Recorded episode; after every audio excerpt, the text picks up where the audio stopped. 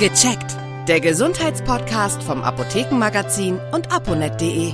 Hallo, ich bin Sabine Sebald und ich bin verbunden mit dem Chefredakteur von aponet.de und das Apothekenmagazin, Peter Erik Felzer. Guten Tag. Guten Tag, ich grüße Sie. Wir alle kennen ja noch das Gefühl, als Kind barfuß zu laufen. Irgendwann hört das dann aber auf und man trägt ja ehrlich gesagt nur noch feste Schuhe.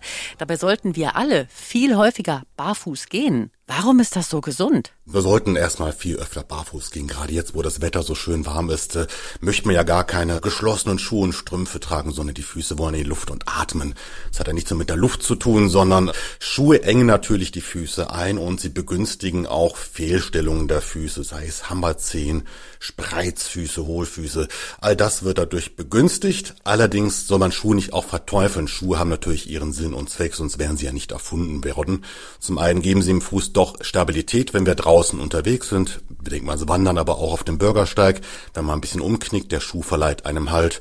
Und natürlich der Schuh schützt vor Verletzungen durch die Sohle. Wir wissen ja, auf dem Bürgersteig oder auf Wegen sind mal spitze Steine oder auch mal Glasscherben. Da schützt uns der Schuh natürlich davor. Da heißt es immer, eine richtige Mischung wählen, barfuß, wenn es geht und vielleicht die Schuhe, wenn es sein muss. Kinder tun das ja rein intuitiv und wollen ganz oft keine Schuhe und Strümpfe anziehen. Das stimmt. Ich hatte, als mein, als mein Neffe zwei oder drei war, da hatte richtig Schuhweh. Also wenn man ihm die Schuhe morgens anziehen wollte, weil es dann doch in die Krippe oder in den Kindergarten ging. Nein, also Schuhe waren ganz, ganz schlimm. Egal wie das und Wetter draußen war.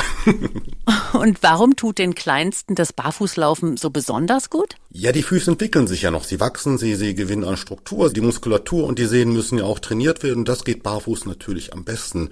Und natürlich, Kinder wollen die Welt draußen erkunden und erforschen. Und an den Fußsohlen sind natürlich relativ viele Nerven.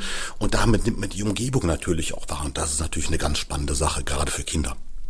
Jetzt habe ich als Erwachsener den Entschluss gefasst, all das zu beherzigen, was Sie gerade beschrieben haben. Lege ich da einfach los und laufe bei nächster Gelegenheit einfach mal ohne Schuhe oder muss ich mich in irgendeiner Weise vorbereiten?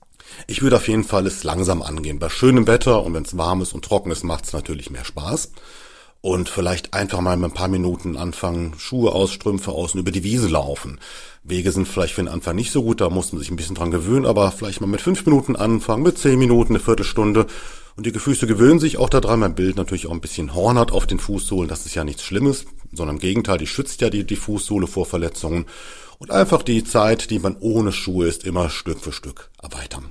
Wichtig ist natürlich auf Verletzungen zu achten, aber ich denke, da kommen wir gleich noch drauf zu. Ja, apropos achten, gibt es etwas, auf das ich ganz speziell achten muss, wenn ich äh, das erste Mal ohne Schuhe und ohne Strümpfe vor die Tür trete? Auf jeden Fall Schuhe und Strümpfe dabei haben. Es kann ja sein, dass okay. man das Barfußlaufen nicht so mag oder nach fünf Minuten es ungewohnt ist, vielleicht ein bisschen anstrengend ist.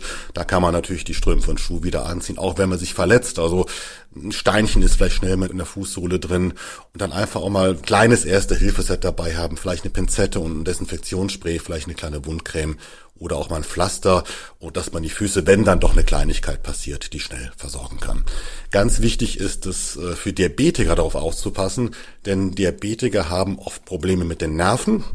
Die Nerven leiten Informationen nicht mehr so gut weiter und das gilt auch für die Füße und das heißt, wenn man sich mit den Füßen verletzt, Diabetiker sich zum Beispiel einen spitzen Stein in die Sohle laufen, merken die das teilweise gar nicht und dann wird es natürlich mit der Zeit immer schlimmer mit der Verletzung. Deswegen mein Rat für Diabetiker, besser nicht barfuß laufen. Okay, gibt es denn irgendwelche speziellen Übungen für den ungeübten Fuß, wie ich mich jetzt ganz gezielt darauf vorbereiten kann? Das kann man zu Hause ganz einfach machen. Man braucht ein bisschen festen Untergrund. Man kann sich zum Beispiel auf, auf ein Handtuch stellen, da geht's ein bisschen besser. Und dann gibt's ja zum Beispiel diese Igelbälle, mit denen kann man die Fußsohlen massieren. Man kann zum Beispiel einen Stift auf den Boden legen, versuchen, den mit den Zehen aufzuheben oder auch ein Taschentuch. Damit kann man die Feinmotorik der Füße trainieren und das tut dem ganzen Körper gut. Vielen Dank. Das war Peter Erik Felzer, Chefredakteur von aponet.de und das Apothekenmagazin. Bis zum nächsten Mal. Bis zum nächsten Mal. Tschüss. Vielen Dank fürs Zuhören. Vergessen Sie nicht, unseren Podcast zu abonnieren. Und viele weitere Tipps und Informationen für Ihre Gesundheit lesen Sie online auf www.aponet.de und alle 14 Tage im Apothekenmagazin, das Sie kostenlos in Ihrer Apotheke bekommen. Bis nächste Woche zur neuen Folge von Gecheckt, der Gesundheitspodcast vom Apothekenmagazin und aponet.de.